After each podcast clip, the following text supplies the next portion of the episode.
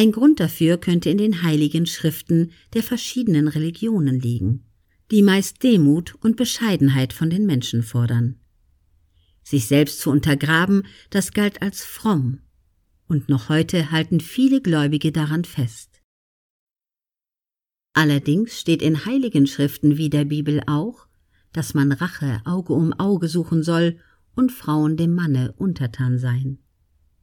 Man sollte also nicht alles darin für bare Münze nehmen.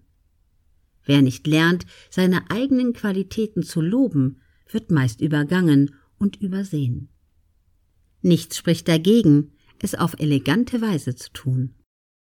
Aber Sie müssen sich Gehör verschaffen. Es passiert selten, dass jemand anderes diesen Job für Sie übernimmt und all Ihre Vorteile anpreist. Natürlich ist das der Königsweg im Marketing.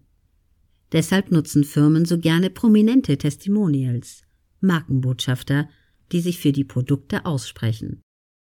Aber im Zweifel muss man sein eigener Cheerleader sein, um deutlich zu machen, was man kann und wer man ist.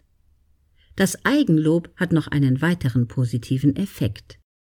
Es stärkt unser Selbstwertgefühl. Denn es tut nicht nur gut, von anderen gelobt zu werden, sondern auch, wenn man es selbst tut.